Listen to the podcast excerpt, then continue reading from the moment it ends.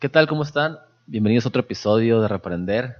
Estuvimos ahí en una pausa obligada debido a, al bicho, que, al COVID, al COVID que, que ahí lo tuve, pero ya andamos al 100 y volvimos con más fuerza para aquí volver a estar con ustedes y a seguir reaprendiendo. Ahora ya salió negativo, antes andaba positivo. Ahora vamos a ver cómo luchamos contra esa actitud. Es correcto, Bla. Tenemos aquí un tema interesante que es referente a las generaciones que han estado transformándose conforme pasa el tiempo eh, y a los docentes, pues a algunos se les ha dificultado adaptarse a, cada generación. Sabemos que eh, la realidad es diferente. Yo, creo que no, güey. Yo creo que no es de hoy. O sea, el docente continuamente en su labor profesional debe estarse adaptando a, la genera a las nuevas generaciones. Eh, eh, no sé, se me ocurre pensar en la época de los setentas eh, y con el nacimiento de la telesecundaria o de la, o de la educación a distancia, pero ya con un medio, eh, digamos, electrónico, pues el profesor también decía, es la caja idiota, eso, eso no funciona, necesito estar yo, y, en efecto somos mediadores. Cuando estamos en el cara a cara, así estamos. Pero, pero luego cambia la televisión por la computadora y ocurre exactamente igual. El profesor anterior a la generación de, uso de computadoras dice, no, no, no, pero sin computadora, porque la nomás le picas un botón y ya te aparece todo. O sea, que eso muestra una resistencia. Aparecen los celulares el mismo problema, No, es que con los celulares no, porque pues se distraen los muchachos. Entonces hay una resistencia a la adaptación generacional del profesor. Hoy, pues, los profesores se tienen que adaptar a una nueva realidad. A final de cuentas, ellos son los adultos. Ellos son los que, los profesionistas. Ellos son los que se deben adaptar. Hoy, afortunadamente, lo veo así, eh, ahora a mí me falta darle un poco de positividad a esto. Hoy afortunadamente el profesor ha aceptado transformarse. Eso es lo que nos deja el COVID. Sí, creo que se batalló porque hubo la escuela tradicional durante mucho tiempo. Eh, creo que antes todo, como decían, la letra con sangre entra. Creo que era más punitiva la educación, más, con más disciplina, más eh, no tanta práctica, creo yo. Digo, no estuve tiempos anteriores, pero como no existían los celulares, no existía cierta tecnología, que por una parte está bien y mal, depende del uso. Sabemos que las prácticas experimentales... Si, estuviera, mal, no existiera. Pues eh, a lo que voy es que los docentes de antes han estado cambiando, igual los alumnos. En este caso, si nos vamos a las generaciones, desde 1946 como al 64, que estaba la, generación baby boomers, digo, ya... Yo soy baby boomer. Ya no decimos las edades para no ofender. Bueno, es que depende, güey, o sea, yo, no es cierto, yo no... Yo soy generación X, güey. Bueno, entonces. Pero quisiera, soy, soy baby boomer en el corazón. con, el instinto rock and rollero, Es correcto, sí, yo también en la música soy baby boomer también en ocasiones. Pero en lo que hablamos de, la, de los sujetos, en este caso, las personas, eh, creo que anteriormente esa generación baby boomers era más reservada, más conservadora, más ordenada en ciertos casos. No todos, no podemos generalizar. Son los hippies, cabrón. Pero estamos hablando de la educación. Vamos a meternos, a la educación, donde el maestro eh, era muy tradicional, que era el que estaba siempre dictando, con resúmenes o con, textos. hombre, con chingazos, con una regla. y, la, educación punitiva, o sea, la, la, que era no punitiva, sino que la disciplina fuerte, ¿verdad? Levantar el reglazo, el borrador, el estirón de, oreja, la patilla. Digo, si recuerdan los que los que son de esa generación, los que estuvieron algún maestro ahí, pues nos pueden escribir ahí alguna situación que pasaron, ¿verdad? Con ese tipo de maestros. O los actuales, ¿verdad? También todavía existen, algunos de ellos. Pero sí, no faltaba siempre el reglazo en la mano, las orejas de burro. Que no, que no se peinen los alumnos de la técnica 34 que están escuchando esto. Eh, ustedes no se vale postear. Entonces, creo que esa generación, digo, muy valiosa porque creo que ahorita es la que tiene más experiencia eh, o más recorrido, ¿verdad? Y, pero también es la que más le cuesta adaptarse en ocasiones. No sé qué opinas por ahí, ¿verdad? O sea, e, es más, o sea, yo creo que en este tema vamos a tener puntos de vista muy encontrados. Esos son los que más veces se han adaptado, güey. Sí, obviamente son los que mm. más resistencias han tenido porque les tocó todo. ¿Sí? Y, y, pues su niñez no era tan adaptativa a los medios tecnológicos. ¿sí? Pero sin duda que la niñez de los baby boomers yo creo que fue la más divertida de todos. Hasta yo alcancé algo, insisto, ¿sí? de esa infancia libre, de esa infancia en donde te caías de rodillas y no pasaba nada. Pero no te ha tocado ver a algunos maestros eh, o a personas, ¿verdad? Que son tercas, o sea, que dicen, ya me sirvió esto y me va a servir toda la vida y no voy a cambiar. Porque ya a mí me sirvió a los años eh, 40, 50. Qué, bueno que reflexionara alguien así, que dijera, esto ya me sirvió, porque para decir, esto ya me sirvió, implica un proceso reflexivo, ¿sí? No, no sé, mira, vamos con los más nuevecitos, con estos que irónicamente se le dice generación de cristal. O sea, a lo mejor son los centennial o, o algo de millennial pero solo se quejan. Detrás de esa queja habrá una reflexión, no lo sé.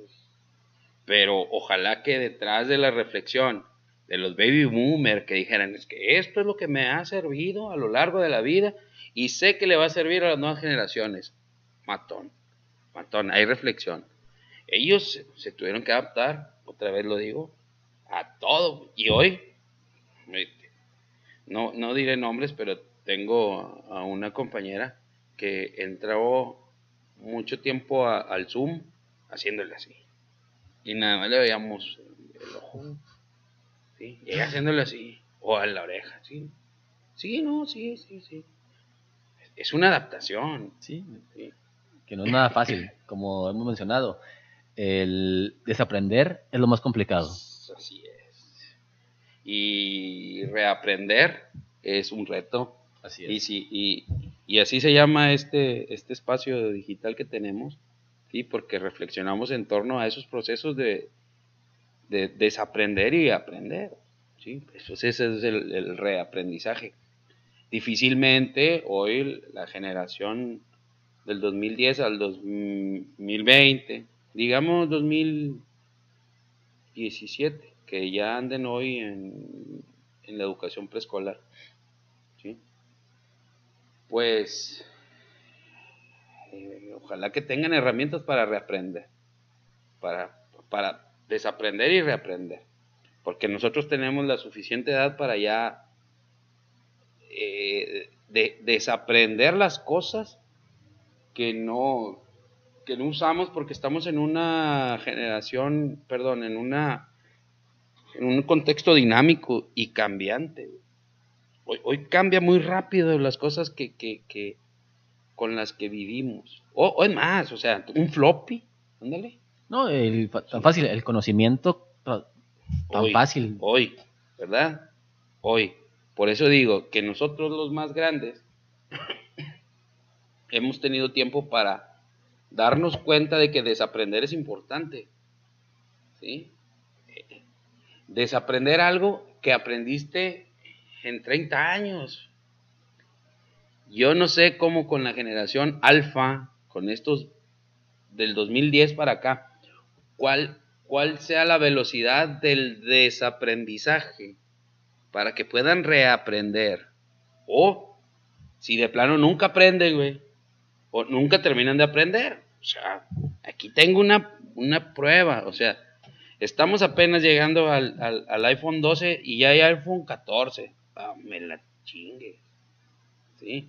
Y no estoy hablando que el que le mueve le aprenda, porque pues eh, regularmente trabajan igual los iPhone o los, dispositivos tecnológicos móviles.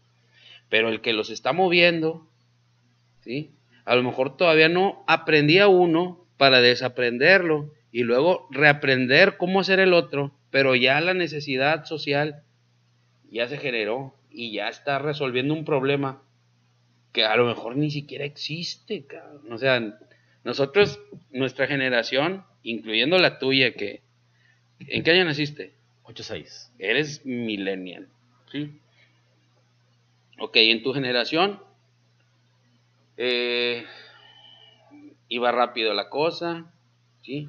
Pero tenía que presentarse un problema para poder resolverlo, sin duda. Los de hoy, quienes están programando, que son los millennial y los centennial, y los jefes son los baby boomer y los X, estamos bien empinados. este, tratan de resolver problemas que aún no existen. Dices, ah, ¿cómo? ¿Cómo? Pero ¿cuál será el iPhone 15? Que todavía no existe ni siquiera el problema. ¿Cuál será el problema de tener una doble o una triple cámara? A lo mejor agarré un sesgo, pero pues es una perspectiva de ver las generaciones un tanto diferentes. Porque sin duda, cuando hablamos de cómo atender, cómo atender a los centennial, que son los que están en secundaria ahorita, o cómo atender a la generación Z o a los alfa que están en preescolar, los Z andan en primaria. Se oyó feo, pero ni modo. Este, los de generación Z andan en primaria, los que sin duda, cuando hablamos de cómo atender cómo atender a los centennial, que son los que están en secundaria ahorita, o cómo atender a la generación Z o a los alfa que están en preescolar, los Z andan en primaria, en el aula. Los otros chiquitininillos, esos alfa, ya tienen dos años que no tienen profesor en el aula. Los de preescolar no saben ir a preescolar. los de preescolar no conocen a la maestra de preescolar, no conocen los cantitos, no conocen eh, las rondas, y ellos están teniendo una, unas vivencias completamente diferentes a todas las demás generaciones. ¿sí? Y les va a tocar vivir un sistema híbrido que nadie ha vivido, güey, ninguna otra generación ha vivido. Igual que nadie había vivido estar en el no presencial, escolarizado. Y el hecho de, de estar presente en la situación desde un inicio, creo que te hace crear más sinapsis en este caso. Les brinca la tuerca. Y este empiezan a adaptarse más rápido a todo. No sé. Yo creo que, o sea, a lo que voy, a lo mejor no me expliqué bien. Sí te expliqué bien, pero yo no sé qué tan rápido se adapta un bebé. Le vamos a ponerle cuatro años, que son los que ya andan en el kinder hoy, ¿sí? Y que han tenido dos años de ir a la escuela enfrente de un iPad. ¿Sí? Un humano de cuatro años. Dice, se adapta muy rápido. ¿A qué? Vámonos a la prehistoria. Los de cuatro años no se adaptaban muy rápido a moverse del lugar, a, los peligros, a las inclemencias climatológicas. pero lo que voy es que, ay, perdón, interrumpa, lo que voy es que tú lo mencionaste. Ahorita todo es muy dinámico. El cambio es constante. Antes, eh, claro, para que hubiera otro celular nuevo tardaba más, para que hubiera otra computadora nueva tardaba más. Ahorita los, si nos vamos a la generación Z o los millennials, ya tienen que ser, eh, tienen que tener esa habilidad de multitareas, multitask, como le llaman, ¿verdad? Esas eran las mujeres antes nada más. Así, así manejaban y se pintaban y hablaban por teléfono, se la rayaban al de al lado, ¿verdad? Pero ahora ya todos tienen que ser multitareas, ¿verdad? Pero a lo que voy es que ahora ya están con muchos con la computadora, con la libreta, con el libro, con las eh, vamos a llamarle con algunas prácticas ya experimentales. Entonces ya, ya tienen que ser capaces de hacer diferentes tareas. Antes era librito y libreta. Y párale de ahí. Luego, ahora es librito, libreta, celular, aplicaciones en ocasiones. ¿Sí? Entonces, y las aplicaciones no duran siempre. Van a estar cambiando año tras año o a lo mejor en meses. A, a, eso voy. Es que, ahí tendríamos que, ver qué tanto son capaces de concentrarse sin procrastinar. Tendrán sus debilidades. Porque es que tú le puedes decir multitask y yo te digo procrastinante, si así, si así le puedo decir, pues si el verbo es procrastinar. ¿Ok? Entonces, eh, eh, ¿en dónde estás? Ahorita, ojalá que, la experiencia que les está dando la vida a toda la humanidad en, si resulte en un multitareas auténtico, genuino y no en un, una persona que procrastina. Lo, negativo que voy de tal vez de, lo, de la, esta generación que nació con la tecnología es que no acaba de aprender del todo algo. Y por ahí voy yo. ¿Sí? Cuando puedes entrar en una dinámica, romperla, ¿sí? Romper la dinámica y, y adaptarte a una mejor, es, eso se le llama disrupción. Entonces tendríamos que ver qué tanto estamos logrando que las tecnologías sean disruptivas para que puedan romper lo tradicional y proveerte de un escenario con mejor posibilidad para aprender. Y ya no decir, bueno, es que este está evolucionando. ¿sí? sino que tanto el profesor puede diseñar secuencias desde un enfoque disruptivo para que el niño no procrastine. ¿sí? Procrastinar es una chulada, porque estás a toda... Ah, ya me distraje acá. Ah, ya me distraje acá. todas las disfruto, todas las disfruto, pero no, no sé si avancé. es toda la decidio. ¿sí? Por así decirlo. ¿sí? no sé qué tanto avancé. Avancé algo, pero procrastino. Bueno, no, es que estoy siendo multitareas. Ok, si está haciendo multitareas, entonces la meta está bien fija y el propósito se alcanza. Eso está bien.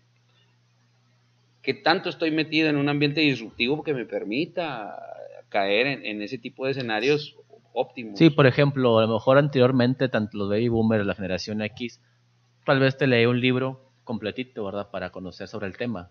Ahora te ponen un video de YouTube de 10 minutos y te conocen algo sobre el tema, no al 100%, a lo mejor sí algo relevante, pero no al, 100%. Y lo va a leer después, estoy seguro, porque es un ser humano. Sí, entonces, a lo que voy, ¿qué es mejor? Aquí podemos entrar en un debate. Leer el libro completo o leer, entre comillas, lo más importante en un video de 10 minutos. Porque las generaciones... No, me atrevo a contestar porque, me, va a salir la polilla. Porque yo prefiero leer el libro entero. Porque los millennials y la generación Z quieren la inmediatez. No quieren, no quieren tardarse mucho tiempo leer un libro, no quieren en una tarea llevarse varios tiempos, leer un libro, otro libro, luego comparar, no, quieren ya lo inmediato, respuesta rápida, no quieren perder tiempo. Por, eso te dije, si te contesto desde mi perspectiva, me va a salir la polilla y yo te voy a decir, yo prefiero un libro en físico, estoy enamorado del olor al libro, güey. el subrayar, el poner anotaciones a un ladito. A a un lado, hacer dibujitos en, la, en, en las orillas y la verdad. Pero cuando le haces así un libro nuevo. Ya huele. eso no huele la compu, güey. El cafecito se tiró ahí en el libro. A eso no huele la compu ni huele en las iPads, ¿verdad? Sí, sí. Bueno, entonces, ahí por eso me salió la polilla. O sea, en cuanto a la edad, yo estoy ubicado generacionalmente en una sociedad que valoraba otras cosas. No se valora, ¿no? Eh? Sí, pero como docente, como decente de, de generación Z. O sea, los estudiantes con los que yo trabajo nacieron en el 2001, en el 2000. Esos ya, esos ya traen otra experiencia distinta a la mía de, de, 26, de 24 años antes. y hoy, cuando yo estoy en, en la posición de diseñar algo, debo reconocer que prefiero aventarles un video. O dos, o tres, para que puedan acomodarse en, una tesis, ¿no? Para que digan, a ver, bueno, el de este video va por ahí. Pero uno es el que selecciona o el que diseña los recursos. Entonces, yo tengo este video, pero también este. Y este dice algo contrario a este. Y luego tengo tal vez uno neutral o uno que está tendido hacia una de las dos posturas anteriores. Y luego les digo, bueno, ahí están esas 10 hojitas. 10, güey, no, no manches, o sea, no, no, no, no les vas a poner el libro entero. ¿Sí? Pero les pones estas 10 hojitas o 15 hojitas. Y en digital también. Fierro, y ahí están. ¿Sí? Y, y, y, y cuido mucho el decirles, es que no vamos a escapar de leer, no vamos a escapar de leer. Al menos en esta, en esta generación no podemos escapar de leer. Yo no sé qué vaya a pasar con los niños que están en el kinder, que no saben leer y que ya les aventaron las iPad por delante, las compus por delante, los celulares por delante, porque la pandemia eso originó. ¿Sí? Entonces, desconozco cuál va a ser ese escenario en donde los niños que no saben leer y que aprendieron al iPad antes que aprender la relación con la maestra, que les estaba mostrando algunas cosas de socialización. ¿Cómo vayan a valorar un libro que nunca agarraron, güey? al menos en la generación anterior, que son los, los, los centennials, Los, los, Zetas, ¿sí? no, son los centennials, los 2001 para acá. ¿sí? Este, al menos ellos en el kinder utilizaban crayolas, y utilizaban papel. Entonces podían valorar tantito, un poquito, eh, eh, eh, ese plan análogo que les da la escuela.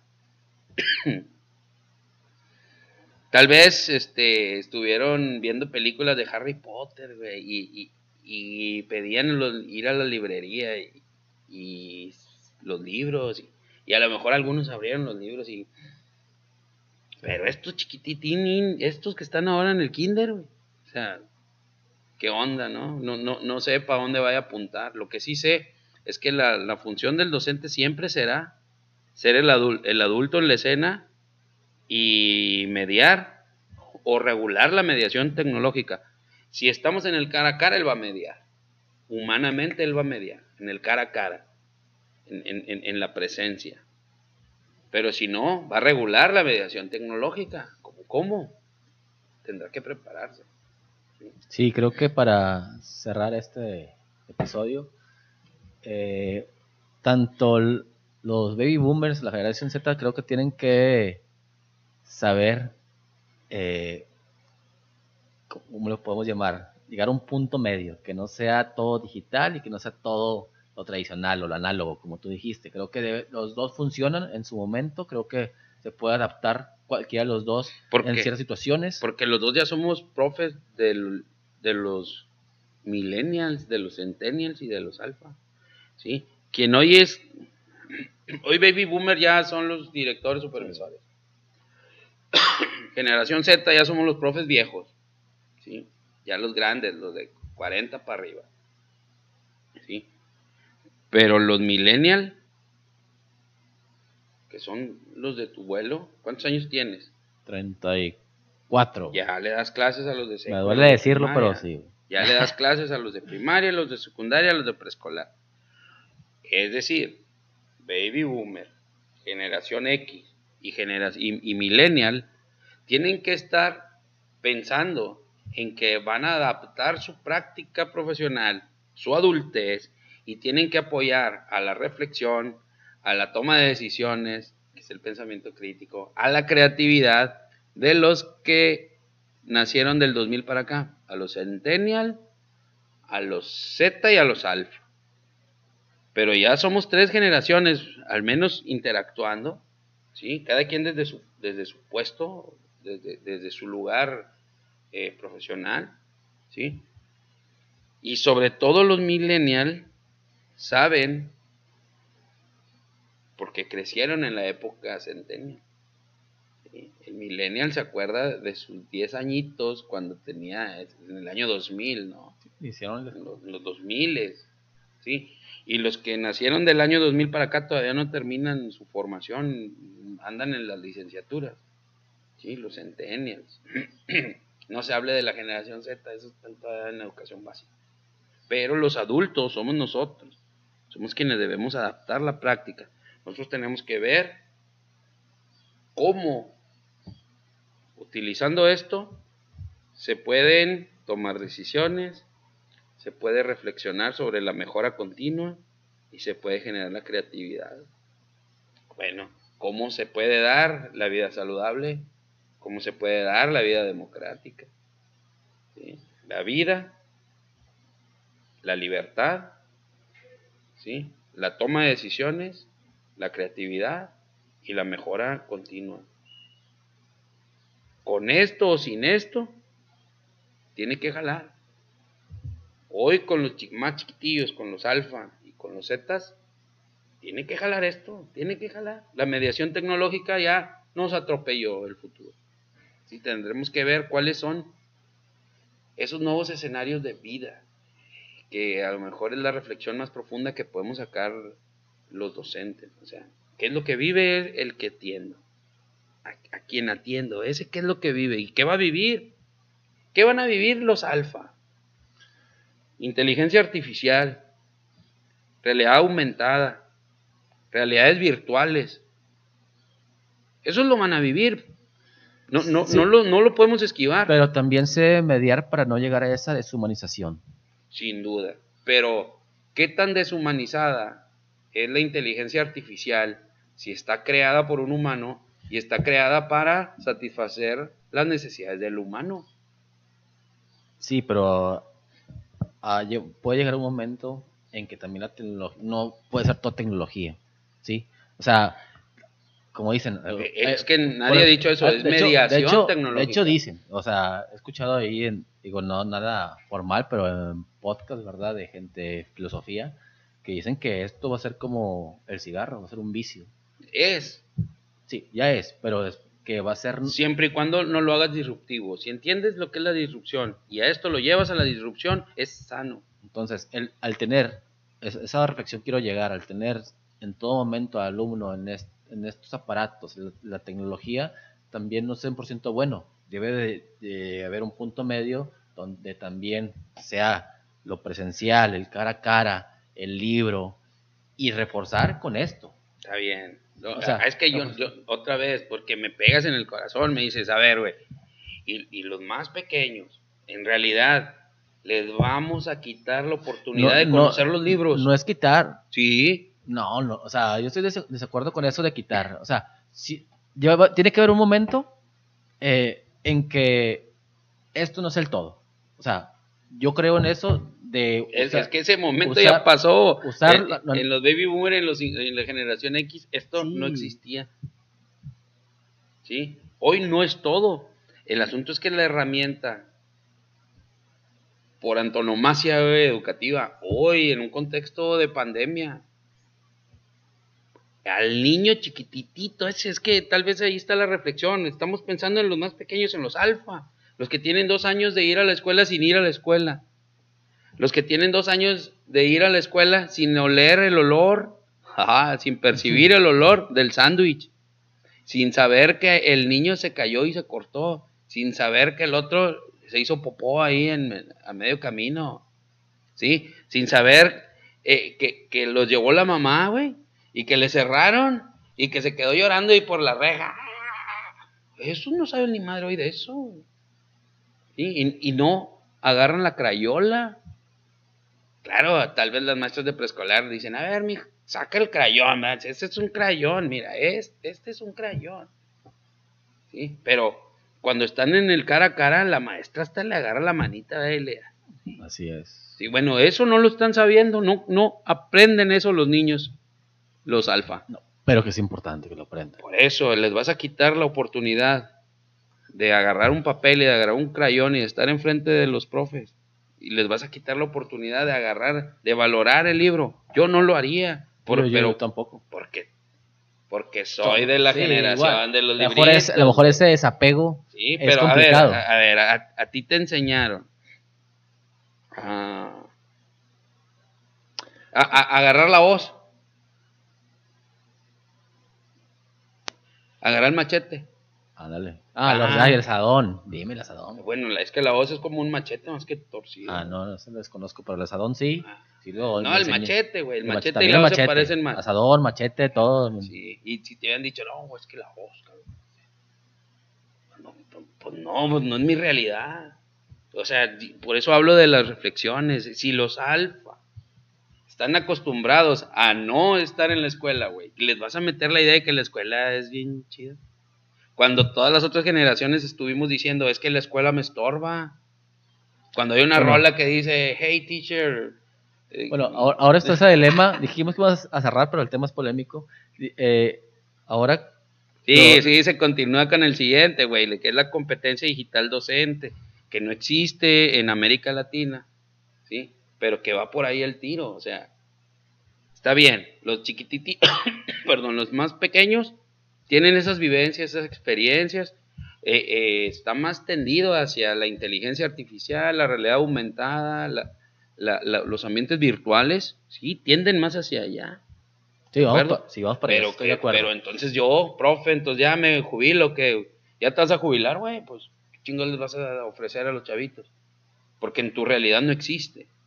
Pero te tienes que preparar. Claro. Y ahí está la competencia, ya no docente, no, digital. La competencia digital docente. Bueno, eso lo dejamos para otro capítulo, otro episodio. Y para otras chéves.